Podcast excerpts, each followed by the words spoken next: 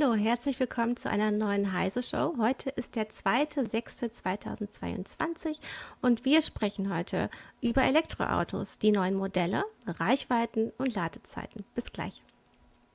Die Welt verändert sich schneller denn je. Halten Sie Schritt mit der Enterprise Cloud von Workday. Ein einziges System für die kontinuierliche Planung sämtlicher What-If-Szenarien.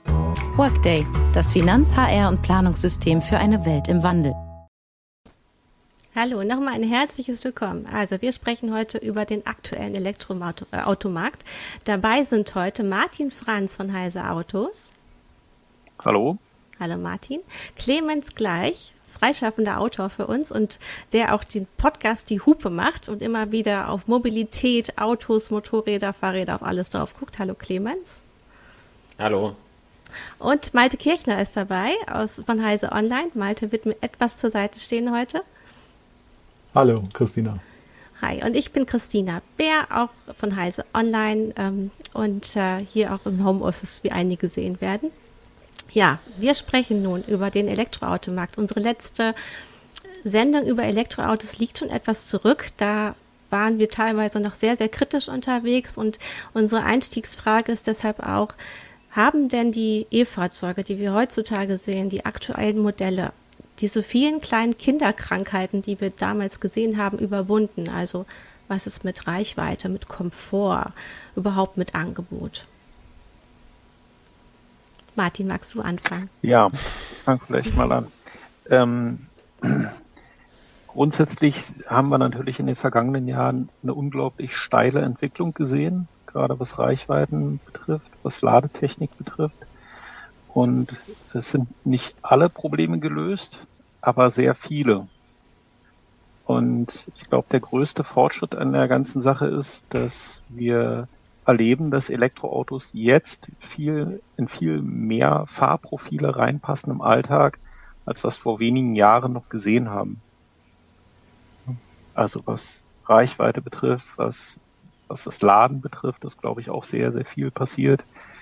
Ähm, also wir haben aktuell in Deutschland etwa 59.000 öffentliche Ladestationen. Und insofern kann man sagen, dass die größten Probleme, sage ich mal, oder, oder viele Probleme zumindest äh, gelöst sind. Hm.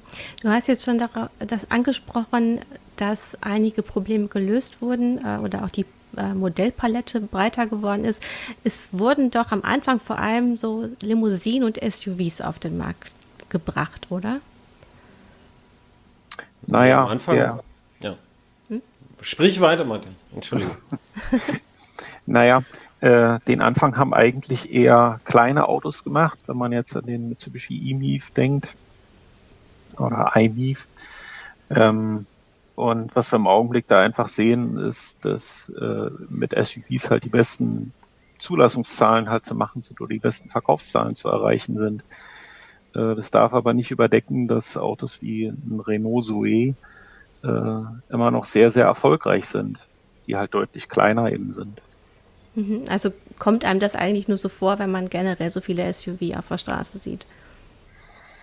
Ja, das ist einfach das Fahrzeugformat, was global äh, aktuell am stärksten nachgefragt wird. Wobei äh, man immer gucken muss, die, also äh, eine Pauschalisierung ist in dem Augenblick immer ein bisschen schwer, weil ähm, SUVs sind halt höchst unterschiedlich groß. Mhm. Also wir sehen völlig verschiedene Spielarten und Größen. Ja, ich glaube, das hast du für Heise ähm, auch schon mal kommentiert, dass unter diesem Begriff SUV sehr viel verstanden wird und die Kategorien da auch nicht ganz klar sind immer. Genau. Mhm. Clemens, du wolltest ja auch, was sagen, ja. Ja, ich wollte auch noch was sagen, mhm. wie das, dadurch, dass man unten immer so eine Batterie hat und das ungefähr das Stück ist, dass die Leute höher sitzen wollen, bietet sich technisch halt auch oft an. Also die, die, das krasseste Beispiel ist Fords Mustang Mach-E, wo sie gern irgendwie was Flottes haben wollten und es dann ziemlich pummelig aussah. Und das, das liegt einfach dran, das muss man wegkriegen. Jetzt auch im Mercedes EQS, das ist eine große Limousine, sitzt man entsprechend höher als in der S-Klasse und das betrifft vor allem die, die Füße, die dann höher liegen, nämlich auf dem Akku, statt dass es so, so einen Fußraum gibt, wo nur noch ein bisschen Bodenblech drunter ist. Also das, das kommt dem entgegen und wie der Martin sagt, Es ist einfach nachgefragt, viel oder meist nachgefragt und ähm, gibt es in, gibt's in allen Größen. Also ein Kompakt-SUV oder ein Kompaktwagen, die unterscheiden sich nur geringfügig in ihren Außenmaßen. Also wenn wir jetzt an Parkplatz und urban mhm. denken. Wenn wir über Kinderkrankheiten sprechen, dann denke ich vor allem auch so ein bisschen an das Design der ersten E-Autos. Also ich weiß nicht, wie ihr das aus äh, professioneller Sicht, ihr habt mit allen möglichen Autos zu tun, äh, seht, aber ich habe den, den Eindruck, dass sich die E-Autos auch vom Design her mehr dem anpassen, was man auch bei den Verbrennern hat, während es am Anfang sehr viele gewagte Designs gab. Klar, natürlich müssen auch windschnittig sein, aber teilweise hatte ich auch den Eindruck, es war so ein bisschen übers Knie gebrochen futuristisch manchmal. Täuscht das? Ja, bei BMW hat man hat beim i3 gemerkt, das ist ein sehr innovatives Auto, wo eine komplett neue Plattform, um Gewicht runterzukriegen. Und die BMW i3-Kunden, was sie sich gewünscht haben für die Zukunft, ja, vielleicht nicht ganz so arg das Aussehen und ein bisschen mehr so wie ein, wie ein Auto halt. Das heißt, das, was man in der ersten Generation gewollt hat, ich will allen zeigen, ich habe ein Elektroauto, das würde in zehn Jahren keine Sau mehr interessieren, glaube ich. Naja, dazu muss man, äh, glaube ich, auch sehen und verstehen, dass mit einem Elektroauto sich Proportionen einfach verschieben. Also Clemens hat es gerade dem der Batterie auch angesprochen. Ähm, und der Antrieb an sich ist ja wesentlich kleiner. Und dadurch sehen wir veränderte Formen und veränderte Proportionen. Der VW ID3 ist ein sehr gutes Beispiel dafür. Der ist in etwa so lang wie ein Golf 8, bietet aber innen viel mehr Platz weil sie die, den, den Antrieb und Batterie einfach anders verteilen konnten. Also die mhm. Elektroautos bieten von der, von, von, von der reinen Plattform her einfach mehr Möglichkeiten, ähm, mehr Platz zu schaffen. Also Aber im Design wurde das, glaube ich, noch nicht immer verstanden. Ich glaube, da wird manchmal noch mehr an den Verbrenner gedacht, weil zum Beispiel ein Frunk, also dass man die Front auch als Kofferraum nutzt, das sieht man ja nicht wirklich äh, im Markt, obwohl es vielleicht ginge. Ja, doch, ja, bei Tesla man sieht man das, ne? Und ja, nee, bei, bei vielen sieht man es. Es ist nur so, wenn. Das hat Tesla halt angefangen und mhm. also es gibt es halt seit, seit Urzeiten beim Porsche ist halt der Kofferraum vorne und bei dem Mittelmotor Porsche ist er vorne und hinten.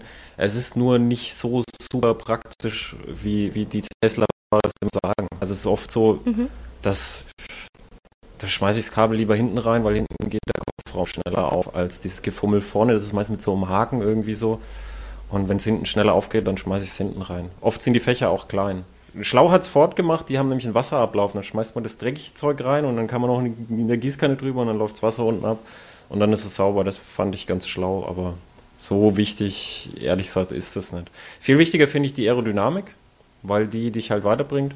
Und da, da sieht man bei den Mercedes-Designs halt, das ist schon sehr arg auf der Netzhaut, finde ich. Aber das ist halt aerodynamisch effizient. Also EQE und EQS meine ich jetzt.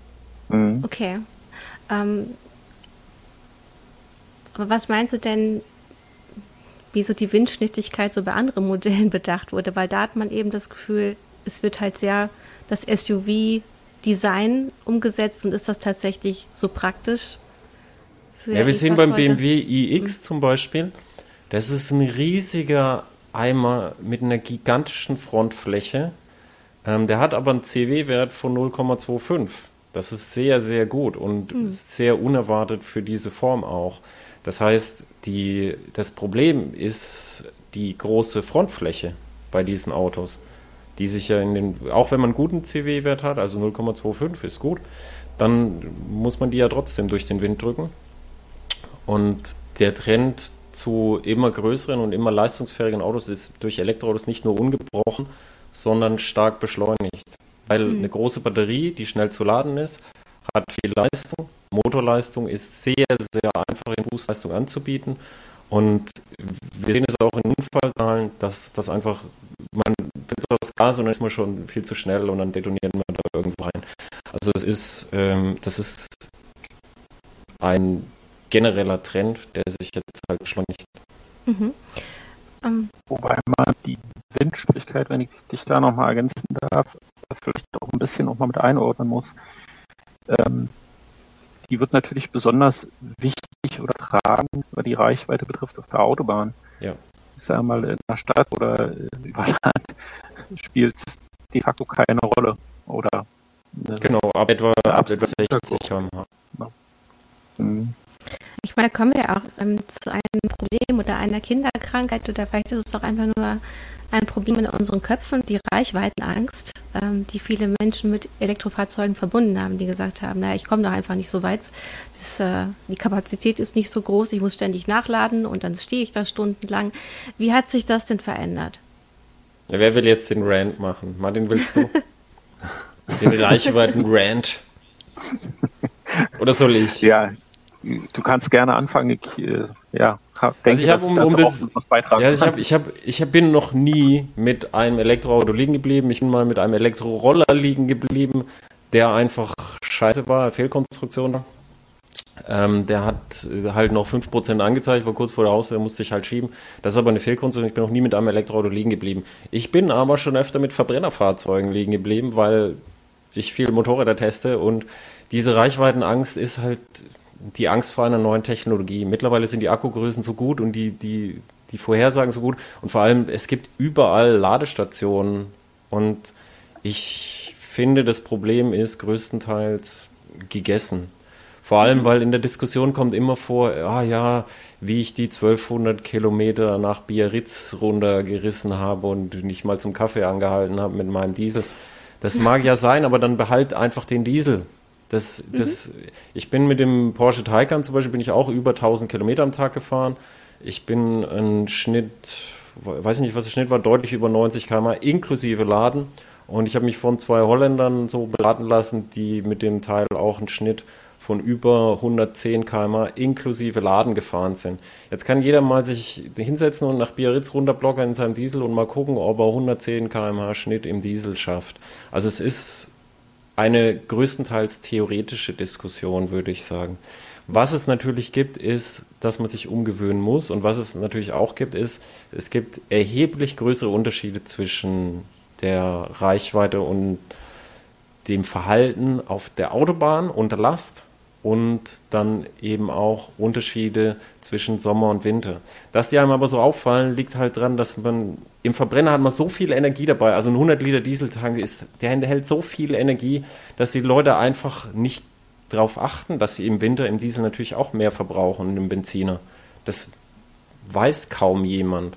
Und im Elektroauto fällt es dann halt auf, weil das Auto dann halt blöpp das anzeigt.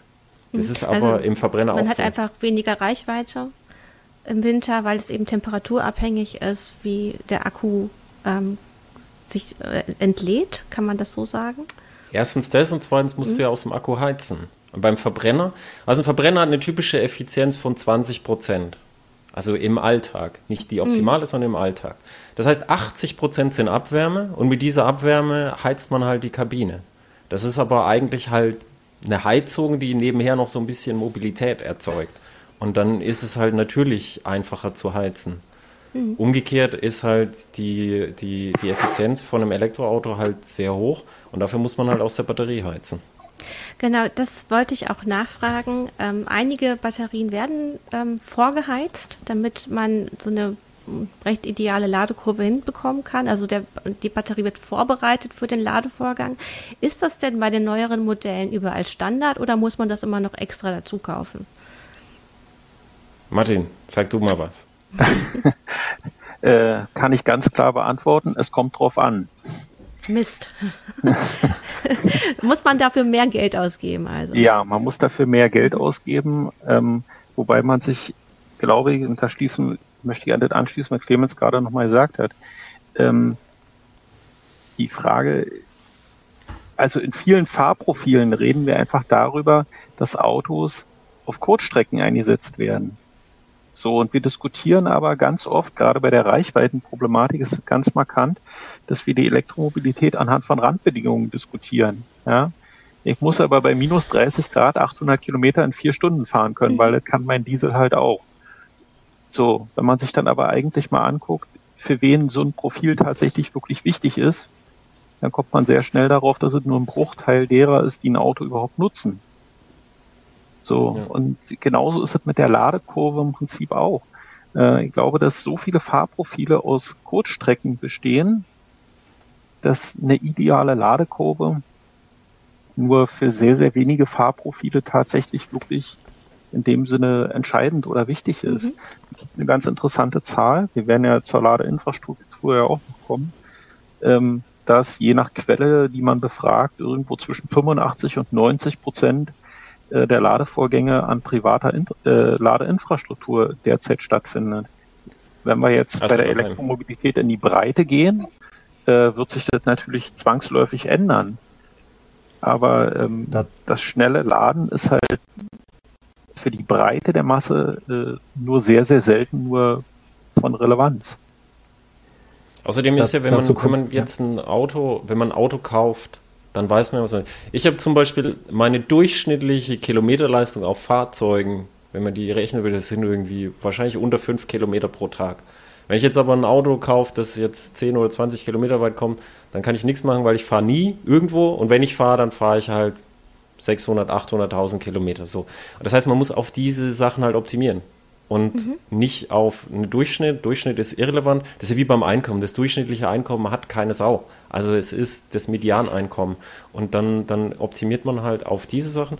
Und da muss, muss man sich halt informieren, zum Beispiel auf unserem Autokanal, wo wir das immer sehr schön ausdifferenzieren, auch mit Kälte und den enttäuschenden Sachen. Also es ist immer ein bisschen mhm. enttäuschend, wenn man in den Winter reinfällt, aber es ist jetzt kein, kein Ausschlusskriterium. Also man muss sich über sein eigenes Nutz Nutzungsprofil sehr klar sein und was, was man so in der Regel mit dem Auto machen möchte, was das schaffen soll im Alltag. Ja, und, und dann muss man ein modernes Auto ausprobieren, weil an mhm. Ladesäulen kommen die Leute hin und ah, ich habe gelesen und mhm. in den Köpfen ist immer noch das, was vor zehn Jahren war. Ja, da kommt man nur 100 Kilometer weit oder 50 Kilometer, da muss man so oft nachladen. Und sage ich immer, ja, du, das war vor zehn Jahren so, aber jetzt gibt es halt neue Autos. Probier doch mal ein aktuelles Auto aus, mhm. weil die alten Autos, die sind eh nicht relevant. Da, dazu vielleicht auch aus dem Chat äh, zwei Anmerkungen und eine Frage, die aufgekommen sind.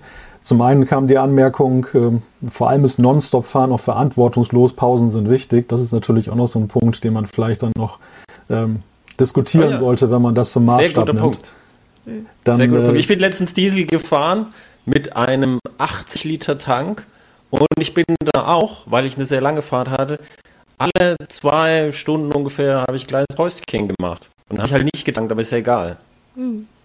Ja, aber es hätte dann eben auch Ladezeit sein können. Und, ja, ich war äh, neben der Ladestation gestanden. Achso, okay.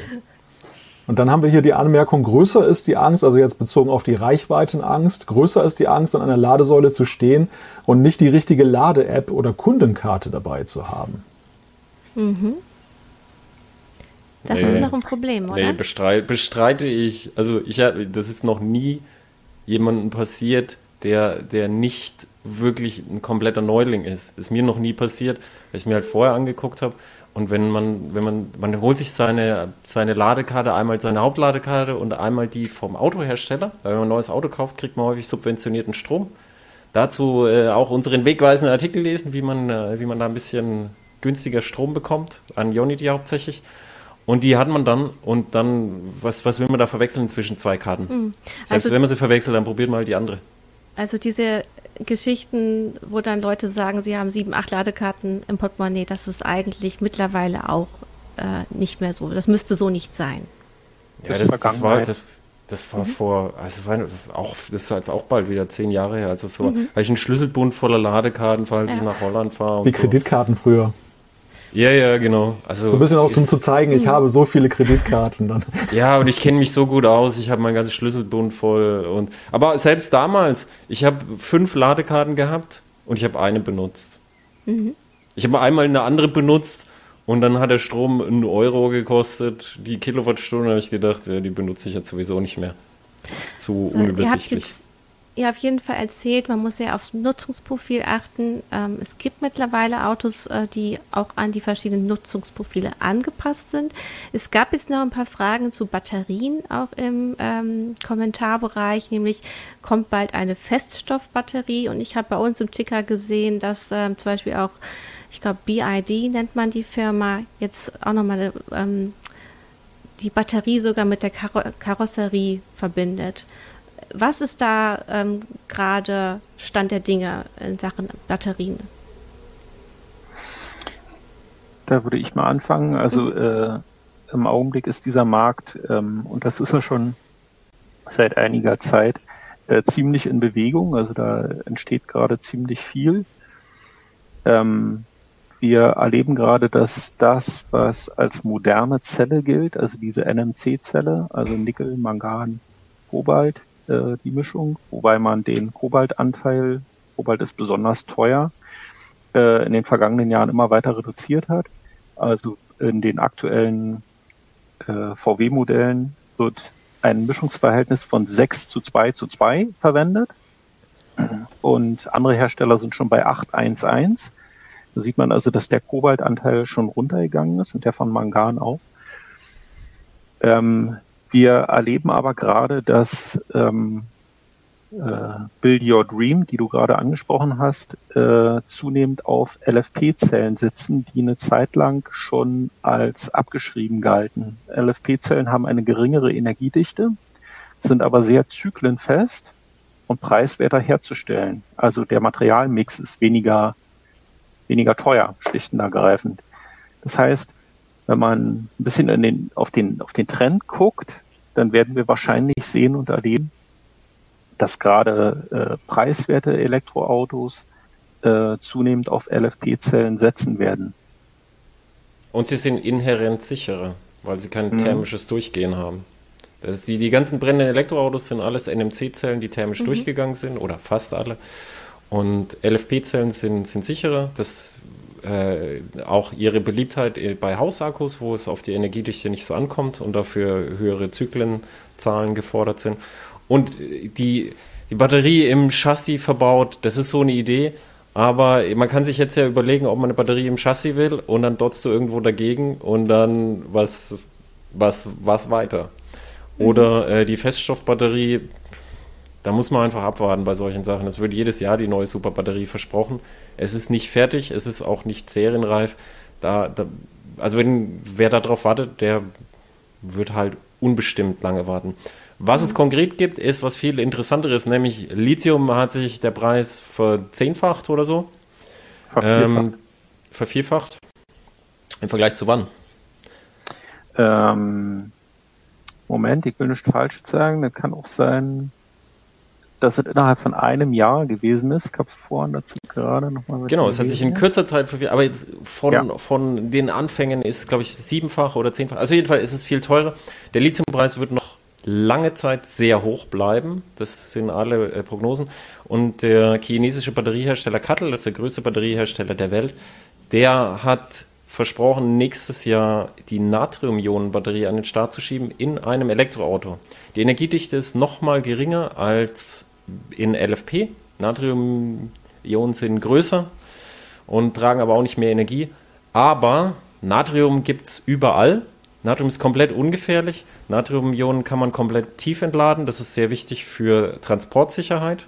Eine tief entladene Batterie hat kein Potenzial, das heißt, sie, man kann sie sicher transportieren, ist kein Gefahrengut.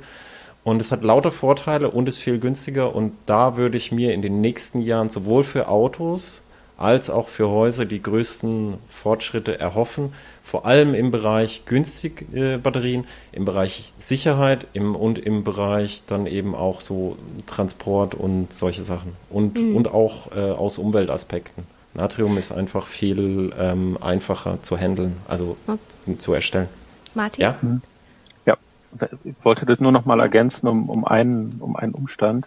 Äh, LFP-Zellen äh, sind sozusagen kommen, also das ist ganz sicher. Tesla setzt im günstigsten Model 3 schon darauf. Und äh, Build Your Dreams äh, hat das im Ziel auch angekündigt. Und Volkswagen will auch auf LFP-Zellen setzen. Das heißt, die LFP-Zelle ist aktuell näher als die Natriumzelle. Ja. Auf der, auf der Gibt es ja schon in Kundenhand. Genau. Okay, also in die Richtung geht das. Jetzt fragen sich natürlich auch einige, was mit den aktuellen Akkus im Auto ist, ähm, wie man zum Beispiel auch feststellen kann, wie ähm, gesund dieser Akku quasi ist, also der State of Health, ähm, wenn man auch ein gebrauchtes Elektrofahrzeug kauft. Es gibt ja auch Leute, die jetzt schnell eins äh, kaufen und dann nach einem Jahr wieder abgeben ne, und noch die Prämie mitnehmen. Wie kann man auf ähm, als beim Gebrauchtmarkt auf äh, die Akkugesundheit vertrauen, die einem da gezeigt wird. Ja, das ist ein ganz äh, großes äh, Thema und ein ganz großes Problem, was viele, glaube ich, noch gar nicht unbedingt so äh, auf ihrem persönlichen Radar haben. Denn ähm, die exakte Feststellung von, von der Restkapazität, die wird nach einem Jahr noch nicht, in den allermeisten Fällen noch nicht äh, zu diskutieren sein, wenn aber Autos, die eine Garantie haben, äh, für über acht Jahre und ein Mindest, eine Mindestrestkapazität von 70 Prozent und nach, äh, sagen wir mal, sechs oder sieben Jahren sagt der Autohersteller, ja, also deine Batterie ist hier immer noch bei 71 Prozent, kein Garantiefall. Und das Tool, mit dem man so eine Batterie auslesen kann, sagt 68 Prozent. Dann dürften sich da noch etliche Diskussionen noch drum äh, ergeben. Das Problem ist, es gibt im Augenblick kein zertifizierte, keine zertifizierte Feststellung der Restkapazität. Mhm. Das ist also was, woran gearbeitet werden muss. Es gibt inzwischen Anbieter, die das äh, machen. Also der TÜV macht es, glaube ich, und die DEKRA will es ja. auch anbieten. Aber die Frage kann unter Umständen sehr, sehr spannend und sehr interessant mal werden. Denn ähm, was, was hinzukommt in den meisten Garantiebedingungen, ich glaube, in, in, vielen Köpfen ist dann ja, also wenn meine Batterie runter ist auf 65 Prozent, baut der Hersteller mir eine neue Batterie ein. Ich habe ja eine Garantie da drauf. In den allermeisten Fällen wird es aber so sein, dass der Hersteller ähm, diese 70 Prozent garantiert. Das heißt, mhm. er wird die Batterie über diese 70 Prozent wieder hinausheben, indem er einzelne äh, Pakete in der Batterie tauscht, aber niemals eine komplette Batterie. Okay, und ähm, wie, wie häufig kommt es denn überhaupt vor, dass man ähm, feststellt, dass die Akkus so stark nachlassen? Ist das überhaupt ein Punkt oder ähm, wieder nur so, ein, so, ein, so, eine Angst, die rumgeht, die aber keine Substanz ja, hat? Nee, es kommt schon vor. Es ist was, was halt schwierig ist, ist, eine Batterie altert auf verschiedenen Vektoren. Also es altert an sich, wenn sie nur rumsteht, altert sie schon. Dann jeder Ladezustand über 65 Prozent ist schon für eine Lithiumbatterie eine beschleunigte Alterung. Das wissen viele Leute nicht. Es ist jetzt, weil, weil dann Leser gefragt haben, nein, du kannst ruhig dein Auto schon mehr laden, ganz ruhig, aber zum Verständnis. Ähm, und dann Temperaturen, hohe und niedrige Temperaturen lassen das schneller altern, deshalb haben die alle so aufwendiges Thermomanagement.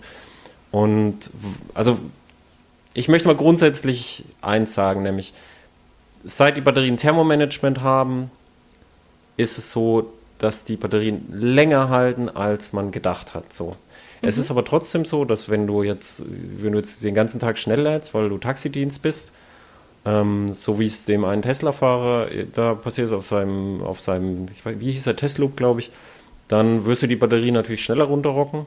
Es ist aber immer so, wenn du, wenn du jetzt zum Beispiel mit Rennstrecke fährst, mit deinem Benziner, dann, dann ist das auch eine höhere Belastung.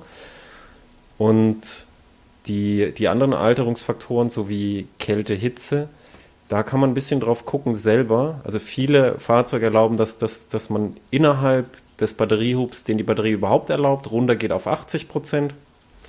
Ähm, und dann immer nur bis 80 Prozent lädt im Alltag, das reicht meistens. Mhm. Und dann nur auf der Langstrecke dann voll lädt, dann hält sie schon mal länger. Dann das, das wichtigste Autokonservierungstool schon immer für alle Autos und für Elektroautos erst recht ist eine Garage. Am besten natürlich mit Strom, dass man laden kann aber auch ohne Strom ist, wenn das Auto die extreme Kälte von draußen schon nicht mehr abkriegt und auch nicht abtauen muss, ist da schon extrem viel gewonnen. Und auch im Verbrauch übrigens.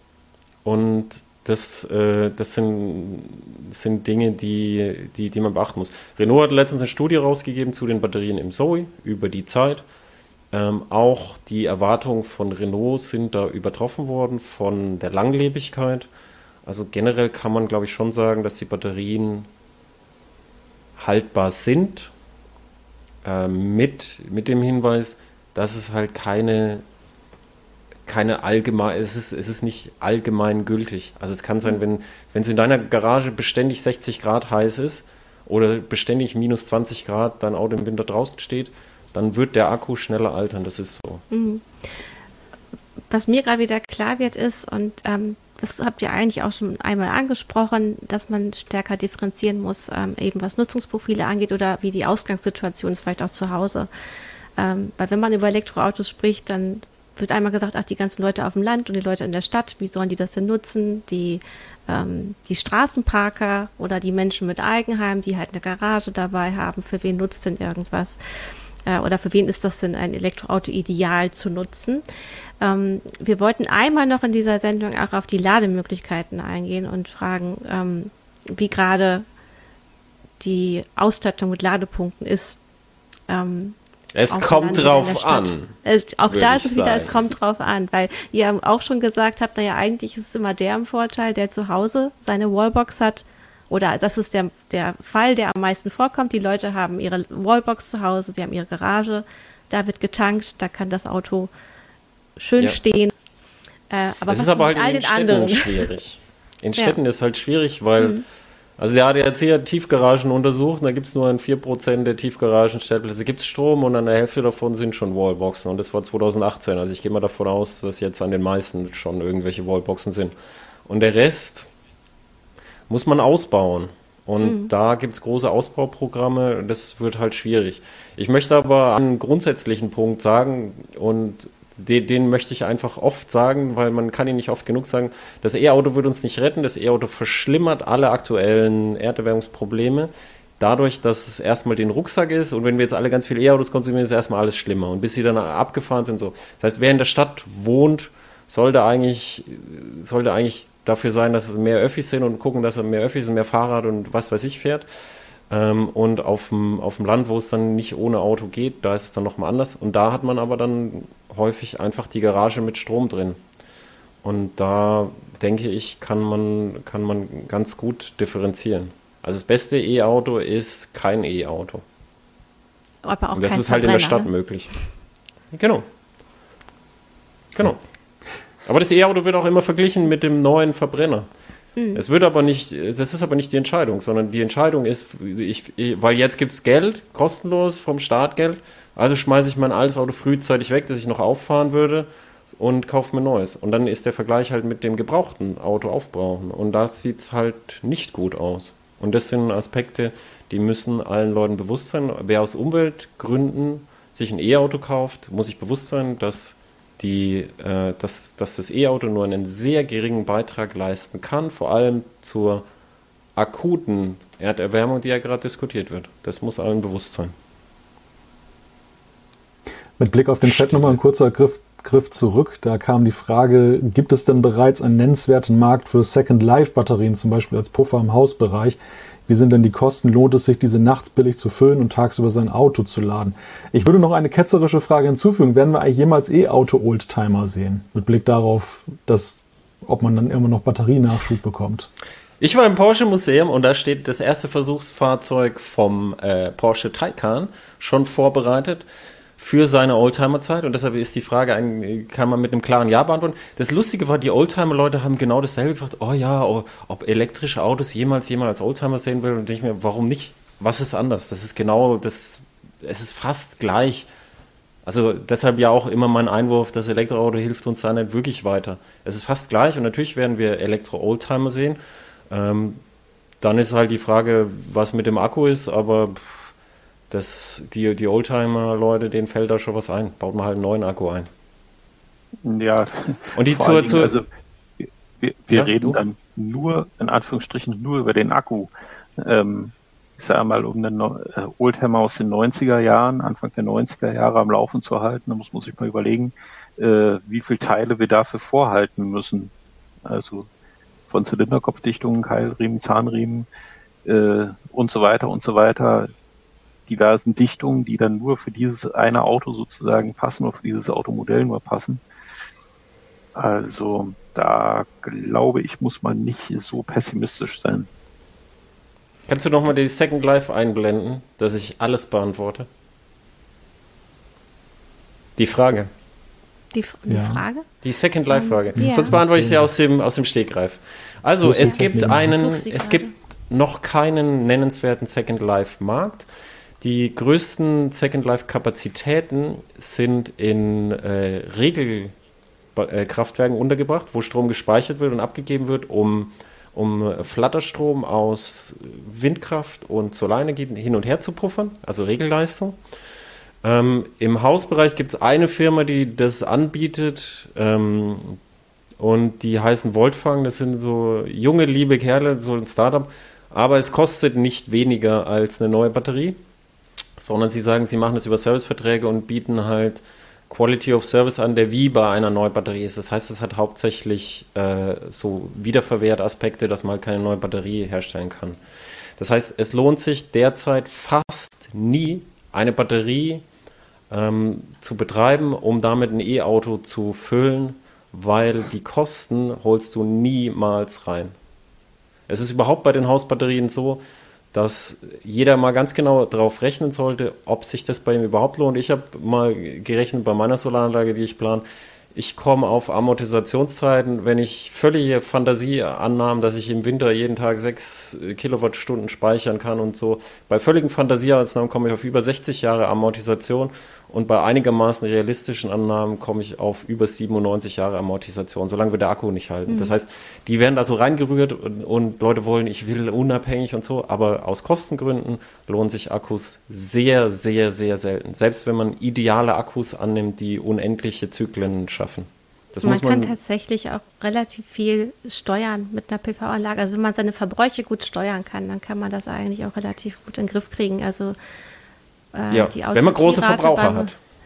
Genau, ich meine, wir haben ähm, als Beispiel ähm, hier auch, das kann man gleich mal einblenden, am Wochenende hat an meiner Wallbox ein E-Golf geladen und da sieht man mal, wie das den Eigenverbrauch erhöht hat bei uns. Also wir haben sonst äh, einen Verbrauch von sieben bis acht äh, kW pro Tag. Äh, vielleicht kann Pascal das mal einblenden.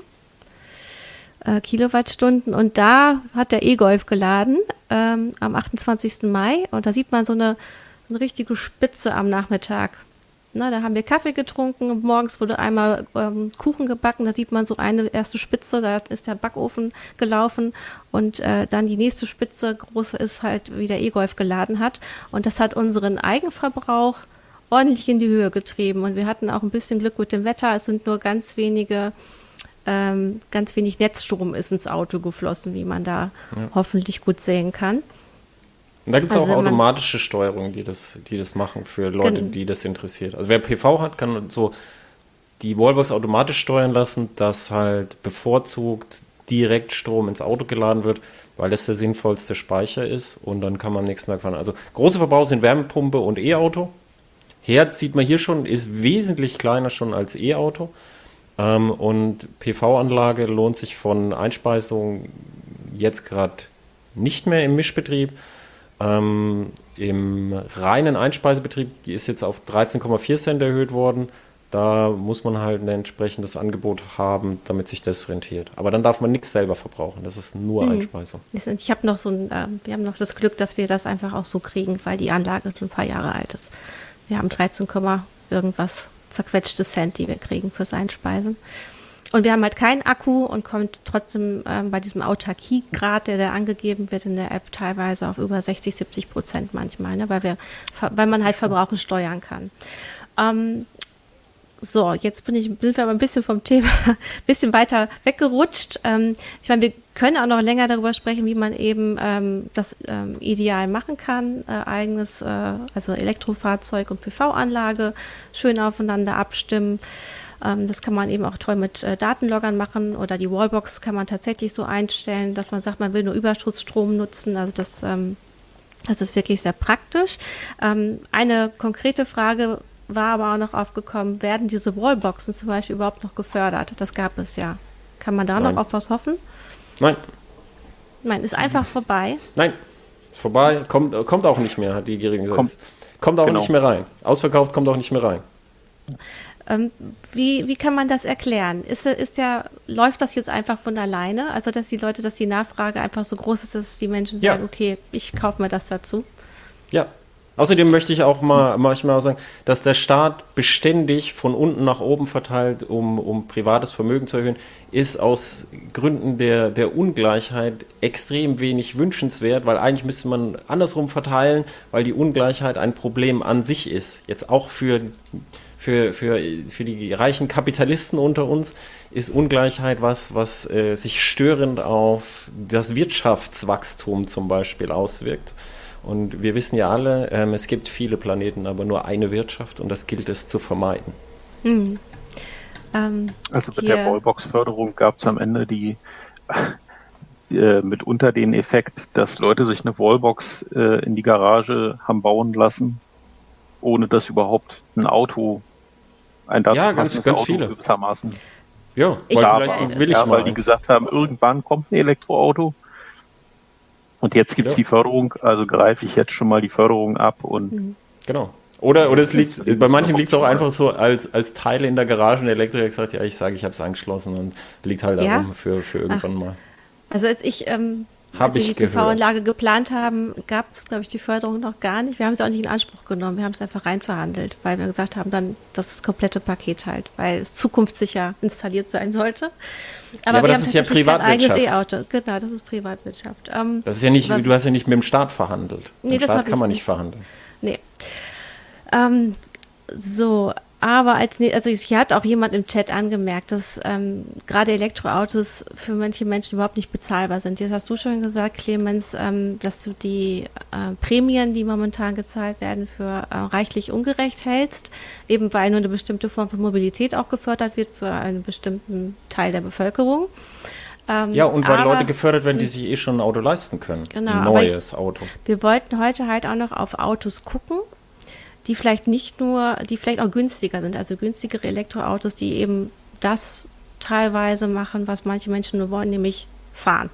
Und die sollen nicht nur 50 Extras haben, sondern es soll einfach ein fahrbarer un, unter äh, ähm, äh, ein, ein, ein fahrbares Gerät sein und nichts Besonderes. Ähm, was gibt es denn da jetzt auf dem Markt? Ich denke da zum Beispiel an den Dacia Spring. Ja, ich denke an den VW E-Up, das ist mein Liebling Findest du nicht, quasi. nicht zu so teuer für das Nutzungsprofil, also klein und nicht so weit fahrend? Naja, der ist. Ja, ich finde alle Elektroautos zu teuer, aber wenn, wenn man halt äh, den ersten Preis des E-Ups nimmt, der bei 26.800 Euro lag, dann, dann kommt es mir im Vergleich, weißt du, wenn man einmal so mit heißem Wasser verbrüht worden ist und dann ist es nur noch 60 Grad heiß, dann kommt einem das schon fast angenehm vor. Also Autofahren ist teuer und Herr Dies hat es gesagt, die Regierung hat es gesagt, viele Leute haben es gesagt, Autofahren ist teuer und wird auch nicht billiger werden. Das, man, man muss jetzt aber halt auch sagen, dass die, ex, die früher externalisierten Effekte, zum Beispiel verbleites Benzin, hat die Leute komplett verrückt gemacht und den IQ zurückgenommen und was man alles darüber weiß. Und diese externalisierten Kosten will man jetzt halt mehr und mehr dem Autofahrer aufdrücken. Und das ist jetzt halt natürlich schmerzhaft, wenn man ein Auto braucht. Es ist aber letztendlich gerechter. Aber es gibt auf jeden Fall jetzt neben den SUVs ähm, jetzt trotzdem mal endlich auch mehr kleinere Elektrofahrzeuge wieder? Oder müssen wir da Martin, trotzdem äh, sag mal ein paar kleine Elektroautos, die günstig sind. Ein paar kleinere Elektroautos. Also der allerkleinste, der relativ neu auf dem Markt ist, ist der Opel Rocks E. Ähm, da ist natürlich wie immer ist natürlich die Frage, wie weit man die persönlichen Bedürfnisse herunterskalieren möchte. ähm, das Auto hat de facto keine Heizung, ähm, ist für glaube, 8000 Euro zu haben.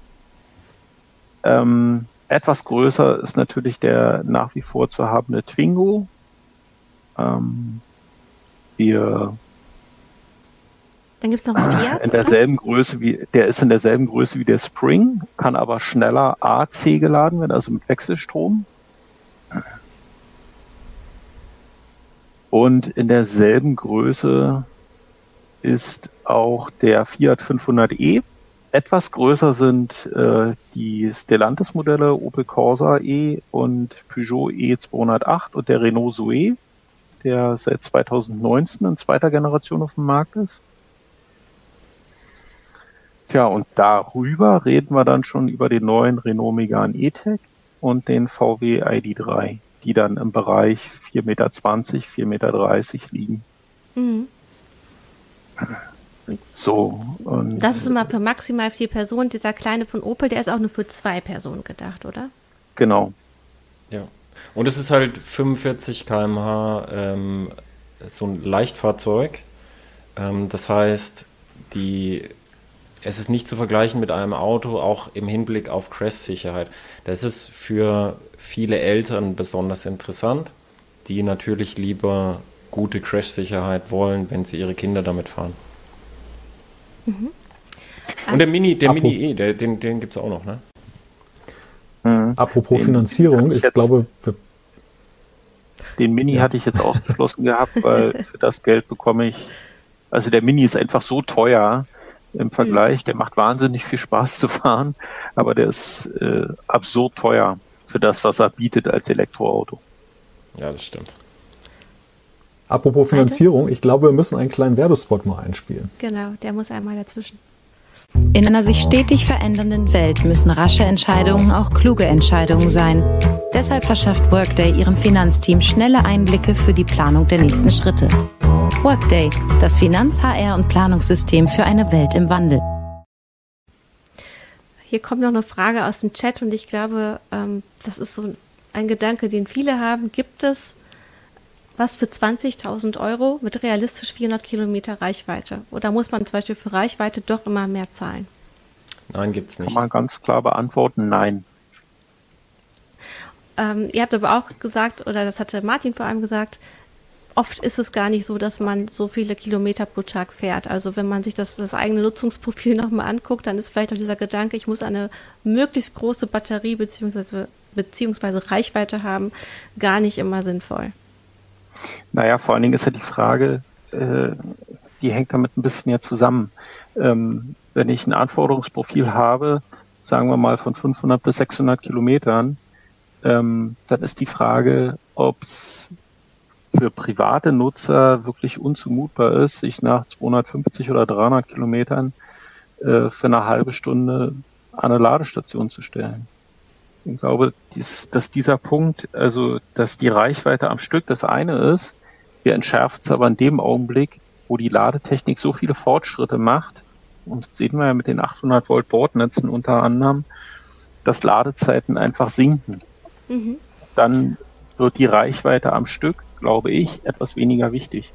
Okay. Ähm, welche aber es ist, man muss bei jedem Modell genau gucken, wie tatsächlich, wie schnell das Auto geladen werden kann. Weil jetzt zum Beispiel Beispiel E-Golf, ähm, meine Wallbox kann eigentlich 22 kW, aber der zieht natürlich nur seine 7, irgendwas, weil mehr kann das Auto nicht. Ja, aber wir, wir reden unterwegs ja nicht von, mhm. von AC, das sind AC-Ladeleistungen, mhm. sondern wir reden von DC, also von Gleichstrom. Mhm. Und da ähm, hat Fastnet einen guten Service, nämlich alle Fahrzeuge, bei denen die es gemessen haben, haben die eine Ladekurve, das ist die reale, die gemessene. Und da kann man sich das angucken und dann sieht man auch, wie, in welchem Bereich man optimal ankommt. Also es ist, wenn man zum Beispiel jetzt bei, bei 60 Prozent irgendwo hinrollt und sich einen Kaffee holt und dann wird man enttäuscht sein. Ich bin mit dem Porsche dann hingerollt bei so zwischen 5 und 10 Prozent. Und dann brummen da halt auch über 260 kW Ladeleistung rein und dann muss man schon flott sein mit seinem Kaffee trinken. Weil dann zischt man auch wieder ab, so, so bei 50, 60 Prozent, wenn es dann wieder so ein bisschen runtergeht, dann zischt man schon wieder ab. Und dann fährt man so 160, 190 und dann heilt man wieder und dann kommt man auf die hohen Schnitte. Also es kommt sehr aufs Auto an. Es ist aber nicht so, wie, wie Martin gesagt hat. Es ist nicht so, dass es so tragisch ist, an einem Schnelllader zu stehen und zu laden, weil man hat Software, selbst wenn das Auto das nicht hat, die meisten haben es mittlerweile, selbst wenn das Auto es nicht hat, hat man, gibt es Apps dazu, zum Beispiel Better Route Planner, die einem das planen anhand des Autos, wo man am besten anhält und dann fährt man halt da raus, dann hält man kurz und dann plant man das halt vorher mhm. ein. Das ist meistens nicht tragisch. Das ist vor allem der Fall, wenn man jetzt nicht jeden Tag diese hunderte von Kilometer fährt, sondern ab und zu. Also jetzt, ich fahre meine Oma besuchen, dann, dann ist es halt so, dann lohnt sich nicht dafür ein zweites Auto vorzuhalten. Weil bei den Autokosten ist der höchste Punkt immer der Wertverlust. Das heißt, einfach ein Auto rumstehen lassen ist immer am allerteuersten. Und dann, dann hält man halt unterwegs einmal an und lädt nach und fertig. Mhm. Und man muss nicht am Stück fahren. Mhm. Vielleicht eine Zahl noch dazu? Oder Martin? Ich wollte vielleicht eins noch mhm. dazu noch ergänzen, dass wir im Augenblick, äh, glaube ich, eine Abkehr dessen sehen, äh, was wir vor ein paar Jahren noch gesehen haben, dass Hersteller mit extrem hohen Ladeleistungen werben. Äh, ich glaube, dass äh, die Hersteller langsam lernen, dass das vor allen Dingen viele Enttäuschungen auf der Kundenseite äh, mit sich bringt, wenn äh, Kunden diese Ladeleistung von einem sehr, sehr schmalen Ladefenster überhaupt nachvollziehen können. Ähm, Clemens ist im vergangenen Jahr ein Mercedes EQA gefahren, der mit vergleichsweise geringen 100 kW Ladeleistung äh, beworben wird. Festgestellt, äh, wenn ich den Test richtig in Erinnerung habe, haben wir dabei aber, dass diese Ladeleistung über einen relativ breiten Bereich dann eben anliegt. Also ja. der kann diese Ladeleistung durch eine, durch eine gute Batterieklimatisierung sehr, sehr lange aufrechterhalten. Und das, davon hat man am Ende wahrscheinlich mehr, als wenn er in der Spitze irgendwo 150, 160 oder 170 kW bietet, aber dann schon bei 40 Prozent Ladezustand dann sehr mhm. schnell wieder runterregelt. Die, die, die wichtigste Größe ist hierbei nicht, wie, wie schnell das Auto geladen werden kann, sondern wenn, wenn das Auto viel verbraucht und schnell lädt, dann steht man genauso lang wie ein effizienteres Auto. Sondern das Wichtige ist, wie viele Kilometer pro Minute oder pro Stunde genau. kann ich nachladen. Und mhm. da ist zum Beispiel so, dass der Mercedes EQS schneller lädt als der Porsche Taycan. Der, der, Porsche Taycan hat eine höhere maximale Ladeleistung, aber der geht dann schnell runter. Und der, der EQS hat ein 400 Volt System, aber hält relativ lang, relativ weit oben bei seinen maximal 200. Und dann kriegt man durch die höhere Effizienz, das ist sehr stark optimiert auf Aerodynamik, dann kriegt man dadurch halt pro Warteminute mehr Kilometer rein. Und das ist ein, ein, Fall, den, den viele Leute übersehen, wenn sie sich so ein Riesenschiff kaufen mit hoher Ladeleistung, dass das beim, beim Rumstehen, dass da nicht mehr Kilometer reinkommen als in zum Beispiel so ein Kompaktwagen, der, der wesentlich langsamer lädt. Also das ist die Größe, die man anschauen kann. Da gibt es auch Online-Rechner dafür. Und da kann man dann sich selber ein Bild bilden, wie lange muss ich denn da dann warten, äh, wenn, ich, wenn ich dann, was weiß ich, mit, mit einem niedrigen Stand da fahre und dann muss ich einmal nachladen, wenn ich zur Oma fahre. Und dann kann man sich das überlegen und anschauen. Das ist, muss ja keiner ich meine, ihr macht das in euren Tests ja wirklich immer sehr dezidiert, dass ihr sagt, wie schnell ungefähr bis 80 Prozent geladen ist. Ähm, das ist ja auch meistens, was Hersteller, glaube ich, angeben, ne? Ähm, bis 80 Prozent, weil die letzten 20 oft auch länger dauern, ne, in diesen Ladekurven. Also wenn wir hier gerade von Ladekurven ja. sprechen und ob die eben auch nochmal optimiert werden durch das Fahrzeug. Mhm. Hier gab es, wenn ich da ganz kurz nochmal ja. reinschneiden darf, hier gab es gerade im Chat nochmal einen ganz wichtigen Hinweis. Die Förderung von Wallboxen ist nur für Privatleute äh, ausge, ausgelaufen. Äh, für Unternehmer und Selbstständige gibt es äh, immer noch ein KfW-Programm, was Wallboxen fördert. Guter Hinweis. Guter Hinweis, ja. ja. Dankeschön. Vielen Dank dafür. Hoffentlich ähm, stimmt er auch. Ja, genau. Das muss auf jeden Fall nochmal. Naja, wer das KfW-Programm benennen kann, ich, ich würde jetzt mal, also ich selber kenne jetzt das KfW-Programm 441 jetzt nicht, aber ich vermute mal, äh, dass, es mhm. tatsächlich stimmen wird. Mögt ihr uns denn noch ähm, so ähm, erzählen, was es vielleicht noch im Bereich äh, mehr als vier fahrende Personen und viel Gepäck gibt? Ähm, also gibt es jetzt auch noch das Angebot für größere Familien oder Menschen mit einem Hobby, was viel Platz braucht? Was gibt oh, es ja, da? Ich, bin, ich habe gerade den Mercedes EQS SUV gesehen mhm. mit ähm, fünf Sitzen und hinten noch zwei Notsitzen drin. Ähm, Leichtgewicht mit 2,7 Tonnen und hat so, so Trittbretter, die du dazu bestellen kannst die, die sehen aus wie die Trittbretter von einem Jetski und zwar, weil die aerodynamisch noch ein paar Zehntel rausreißen. Äh, und das, äh, wenn du im Bereich 100.000 Euro investieren möchtest, möchte ich dir äh, nahelegen als äh, Fahrzeug. Für rund die Gibt Hälfte. Gibt es Familienkutschen, die günstiger sind? Ja, also in dem Augenblick, glaube ich, trifft es weniger teuer, etwas besser. Ähm, Opel hat einen elektrischen Bus im Angebot, äh, Mercedes auch, den EQV und beim Opel ist es der Vivaro E. Ähm, Volkswagen steigt in den Markt ein mit dem ID Bus, der ab September, Ende, Ende September, Anfang Oktober ausgeliefert werden soll. Ähm, wir reden aber immer davon, dass diese Familie schon sehr solvent sein muss. Okay. Also das ist alles aber nicht preiswert. Mhm. Was ist Also mit so einem beliebt, beliebt war, war der, war der, ja, der, der ENIAC war auch beliebt, ne? Den hast du ja noch in die Diskussion gebracht. Der ENIAC ist, der ENIAC ist ein, äh, ein riesiges, also vom, vom Platzangebot her ein riesiges Auto äh, mit fünf Sitzen, ähm, ist theoretisch inklusive Förderung ab etwa 24.000, 25.000 Euro zu haben, aber aktuell nicht, nicht zu bekommen. Man wartet auch momentan lang. Ich kenne jemanden, der genau den bestellt hat, damit drei Kindersitze reinpassen. Und äh, das dauert einfach noch einige Monate. Wie sieht's denn da generell aus? Also wir reden jetzt hier über Modelle, äh, die vielleicht interessant wären. Wie lange muss ich gerade auf ein E-Auto warten? Ja, auch da kann ich äh, ganz klar zu sagen, es kommt drauf an. es ist von Hersteller zu Hersteller unterschiedlich und es ist äh, wie so oft bei bei knappen äh, bei knappen Gütern ist es natürlich so, dass es äh, unter Umständen ein Händler, der der einem Hersteller sehr viele Autos abnimmt, der wird unter Umständen vorrangig äh, beliefert, als wenn ich zum kleinen Krauter auf ein Dorf gehe, der einem Hersteller im Jahr, sage jetzt mal, 20 Autos abnimmt. Also da kann es mir passieren, wenn ich bei diesem Händler bestelle, dass ich dann da noch länger auf mein Elektroauto warte, als äh, wenn ich bei einem großen Händler irgendwo in der Stadt ein Auto abnehme. Ähm, man soll es nicht glauben, es gibt immer noch Lagerwagen. Wer also ein bisschen flexibel ist, kann äh, durchaus auch auf den Bestand zurückgreifen. Und dann kommt es natürlich auch ein bisschen darauf an, inwiefern ähm, man flexibel ist bei den beim Modell und beim bei der Ausstattung und so weiter. Und es kommt natürlich auch auf den auf den Hersteller drauf an. Also wer jetzt einen Enyaq bestellt, der wird unter Umständen äh, nicht in diesem und auch nicht im nächsten Jahr beliefert.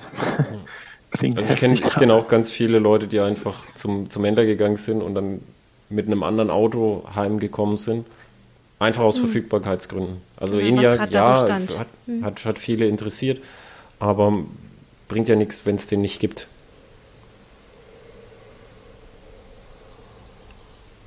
Malte, wollte, ich glaube, du wolltest gerade noch mal was? Oder habe ich das Im Moment nichts, nein. Okay, nee, dann sorry.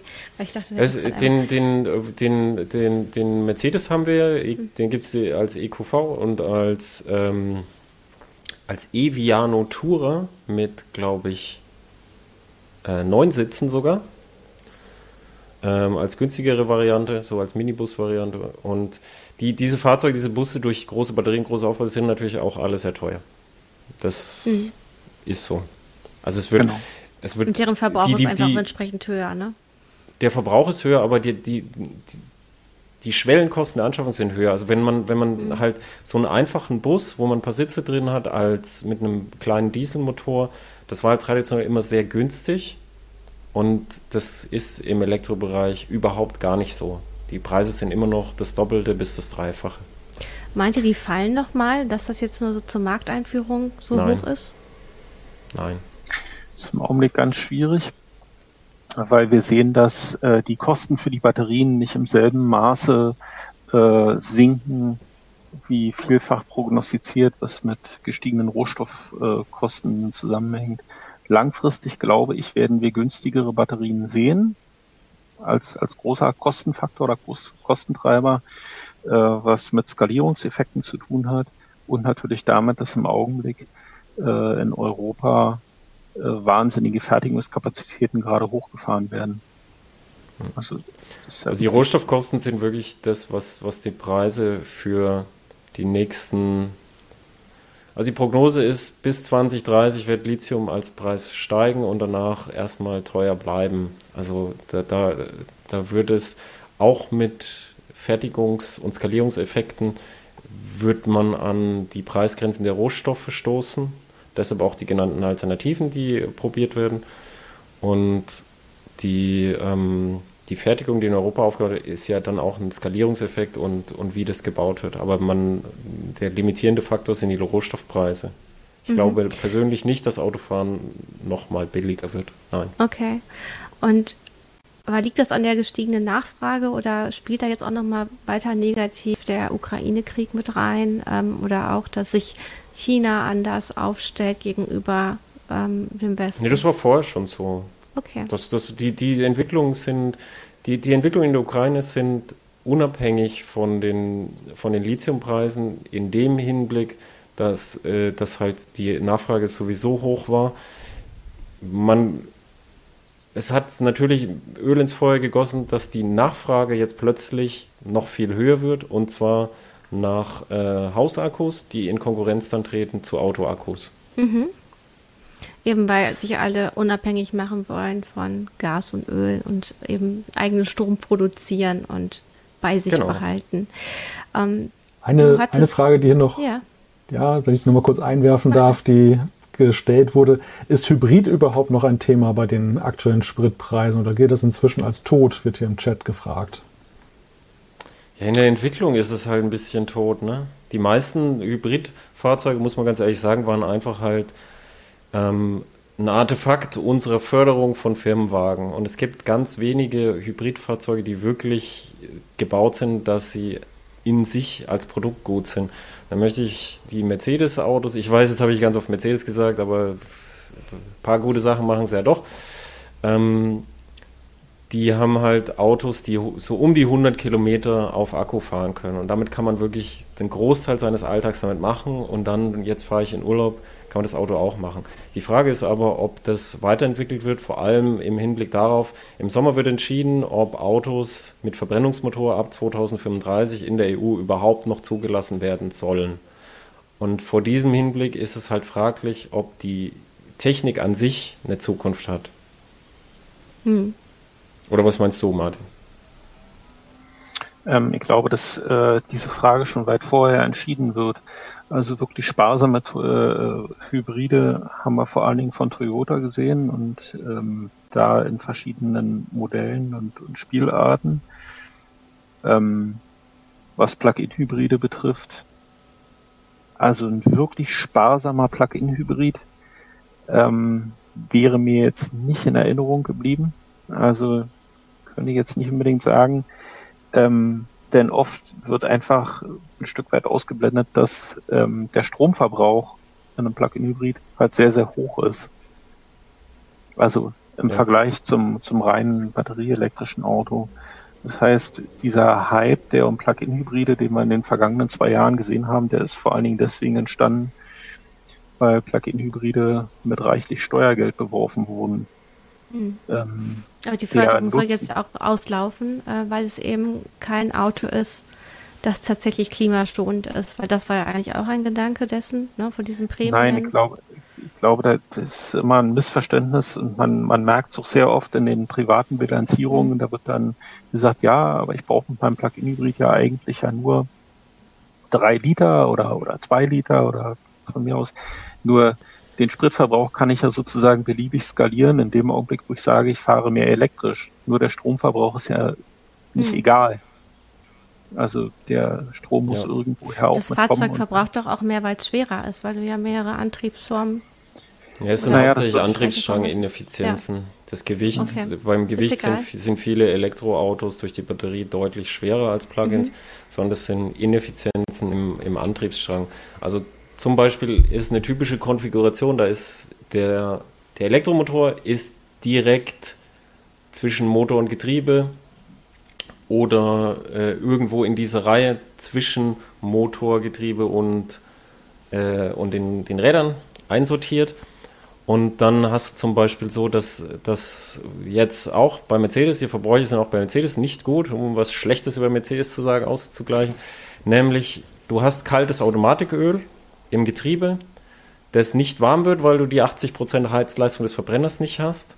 Und dann arbeitet er gegen dieses kalte Automatiköl. Und wenn du Kurzstreckenfahrten hast für, für Pendel und alles und geringe Abwärme, dann, dann hast du da halt schon eine Ineffizienz, die schwer rauszubekommen ist.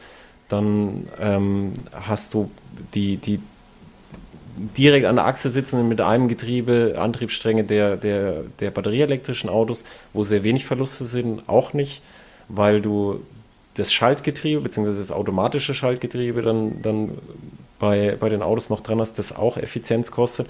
Und weil die Effizienzen von reinen batterieelektrischen Autos so hoch sind, fällt es dann so stark auf.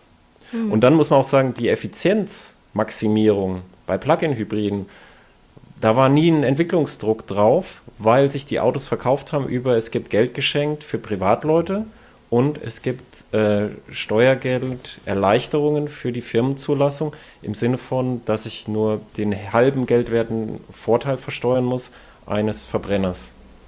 Und über dieses, über diese Schiene sind diese Autos verkauft worden und mhm. das wird nicht ewig so sein. Also spannend wird, glaube ich, wenn jetzt die Förderung für Plug-in-Hybride, also die Kaufförderung, man muss mal dazu sagen, das ist ja nur ein Teil der Förderung, wenn die im kommenden Jahr ausläuft, dann wird, glaube ich, sehr spannend äh, sein, wie sich dieser Markt weiterhin entwickelt, weil in dem Augenblick, wo eine Kaufprämie wegfällt, müssen sich diese Autos ja ein Stück weit alleine am Markt behaupten. Und da werden wir Entwicklungen sehen, äh, dass Batterien größer werden und vor allen Dingen, dass auch Ladeoptionen, äh, also dass sich das Ladetempo allgemein steigern wird. In vielen BMW-Modellen war es bislang einfach so, dass bei 3,7 kW Ladeleistung einfach Schluss war. Hm. Und heißt, man wartet Stunden, um am Ende, Kilometer. sagen wir 40 oder 50 Kilometer damit fahren zu können. Also, hm. also ja, hat hier auch jemand äh, kommentiert, also das Schlechteste aus beiden Welten, ne? Worst of both worlds ähm, im Plug-in-Hybrid. Ähm, Ihr habt indirekt ja auf die ähm, Regulation eigentlich oder Regularien hingewiesen. Also einmal, was so von der Förderungsseite kommt, dann aber auch, dass es eine Form von Verbrennerverbot geben kann innerhalb der EU, dass die E-Autos, die wir heutzutage sehen, überhaupt so aussehen, wie sie sind, hat aber auch eben was äh, mit äh, Flottengrenzwerten zu tun und wie da auch verhandelt wurde ähm, auf EU-Ebene oder auf nationaler Ebene. Also ähm, dass wir vielleicht große Elektroautos mit großen Akkus haben, obwohl eigentlich jetzt fürs Klima zum Beispiel kleinere Wagen ähm, interessanter oder besser wären. Ist auch darauf zurück. Also das, du wolltest auch selber darauf hinaus, dass einmal die natürlich äh, eigentlich wäre es fürs Klima besser, weniger Autos zu haben, ob nun Verbrenner oder Elektroautos. Das wurde natürlich auch in der Autoindustrie ähm, immer so auf Regularien eingewählt, auf Gesetze und auf Normen, dass wir jetzt Elektroautos die nicht unbedingt Anspruch genügen, besonders klimafreundlich zu sein, ja, oder? Also die Elektroautos, die wir jetzt sehen, die, die Autoindustrie hat die Strafzahlungen für CO2-Grammüberschreitungen, da hat sie ganz viel dran gemacht und das teilweise geschafft. Äh, Frau Merkel wurde ja oft als Autokanzlerin bezeichnet, aufgrund ihrer Nähe zur Industrie. Ähm, aber jetzt, jetzt, wo die E-Autos draußen sind, ist das hauptsächlich eine, eine Funktion von, von, dem, was, was Leute halt suchen und wollen und dann für die Hersteller, wo die Margen sind. Kleine Autos, auch bei Benzinern und bei Dieseln, sind sehr, sehr, sehr schwierig so zu konstruieren, dass man damit Gewinn macht. Und die verschwinden auch bei anderen Antriebsarten Schritt für Schritt äh, aus den Programmen. Leider, weil das einfach kein einfaches Geschäft ist. Es ist viel einfacher, ein riesiges SUV zu bauen und sagen, ja, hier hast du 50 Quadratmeter Liter und es kostet 200.000 Euro und da verdienen wir gut. Und der Staat hat, äh, hat da die, die Anreize nicht gesetzt, sondern die, die, sind, die sind aus dem Ding. Der Staat könnte Anreize anders setzen, indem man einfach die, diese, diese Förderung von Elektroautos, wenn die Gesamtförderung für Elektroautos auf andere Verkehrsförderung, auf Radwege, auf Öffis geworfen hätte, dann wären wir jetzt schon ganz schön weit. Mhm. Ja, wie man das Geld verteilt, ist natürlich immer eine spannende Frage. Auf der anderen Seite muss man sagen, ähm, eine gewisse Differenzierung der Staat vorgenommen. Insofern, dass zum Beispiel die Dienstwagenbesteuerung am Anfang für Elektroautos bei 40.000, also dass da der Prozentsatz privaten Nutzung der Versteuerung, der da versteuert werden musste, bei 40.000 Euro lag und mit dem Konjunkturpaket 2020 ist die Grenze dann worden auf 60.000 Euro. Also das ist bei Kaufprämien gibt es ja nach vor die Grenzen 40.000 Euro netto, 65.000 Euro netto ähm, wo dann reduzierte äh, Förderprämien dann bezahlt wurde. Also dass der Staat sozusagen in diese Richtung gar nichts gemacht hat, ist nicht ganz richtig. Mhm. Leider Tonaussetzer muss ich einmal anmerken. Ähm, das Publikum schreibt, dass man mal hören kann. Das ist natürlich es ist, war gerade, weil ich gerade schon geguckt, ob Wahrscheinlich Übertragung habe, nicht, das ist natürlich etwas schade. Ähm, aber ja, äh, Martin, du hast ähm, darauf hingewiesen, es ist nicht ganz so schwarz und weiß, sondern da hat es auch nochmal eine Nachjustierung gegeben. Jetzt versucht natürlich die neue Regierung auch ein bisschen nachzujustieren. Und ähm, ich habe gedacht, wir gehen da ein bisschen mehr ein. Haben wir, vielleicht müssen wir nochmal eine Sendung nochmal nachschieben. Einfach nochmal zu einzelnen Modellen. Über die Regierung. Ähm, was, äh, über die Regierung. Äh, oder die BRD GmbH oder was auch immer. Ähm, dann können wir ganz anderen Kanal hier aufmachen. Nein, äh, genau. Ähm, äh, worauf ich jetzt hinaus wollte, ist, ähm, äh, dass ich, glaube ich, jetzt gerade den Faden verloren habe im Moment. Ähm, dass wir wahrscheinlich am Ende der Sendung angelangt sind. Wir sind einmal am Ende der Sendung Ende angekommen. Nee, was wir auf jeden Fall ja eigentlich auch in der Sendung zeigen wollten, ähm, auf dem, man kann jetzt mittlerweile viel mehr verschiedene Elektrofahrzeuge kaufen, wenn man nicht gerade sehr lange auf sie warten muss. Es gibt ähm, immer mehr ähm, Fahrzeuge, die auch für verschiedene Nutzungsprofile gedacht sind. Ähm, wir haben vorher etwas gesehen, wo vielleicht nicht jeder glücklich werden konnte. Jetzt gibt es auf jeden Fall auch mal was Kleineres oder endlich einen sehr großen Wagen, der aber, wie ihr ganz richtig gesagt habt, noch sehr, sehr teuer ist. Also ob das jetzt der Bass ist oder dann die Mercedes-Busse, ähm, die ihr da vorgestellt habt, da muss man noch ordentlich investieren. Ja, und es, also, es, es ist, also günstige Autos wird Thema bleiben. Das haben, das haben alle Leute, alle Leute wollen es natürlich günstig. Das mhm. wird aber ein Thema bleiben, definitiv. Ja.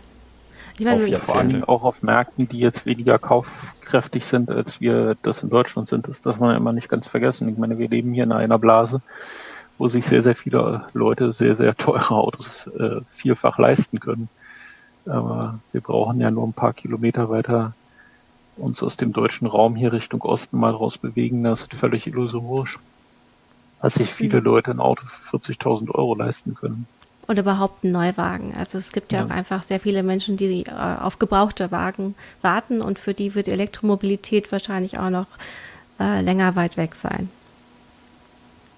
Ja, jetzt kaufen sie erstmal die, die abverkauften Diesel von uns.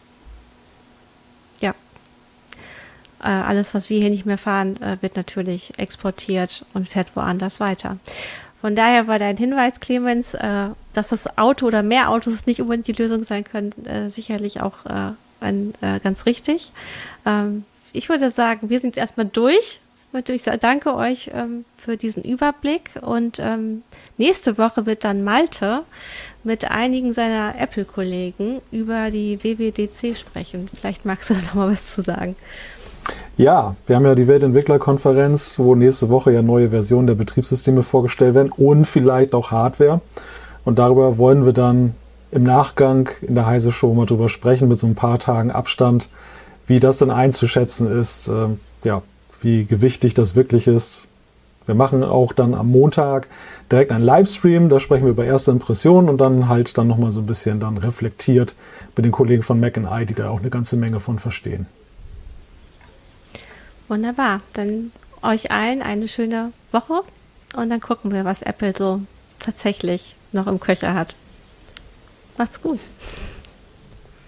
Tschüss.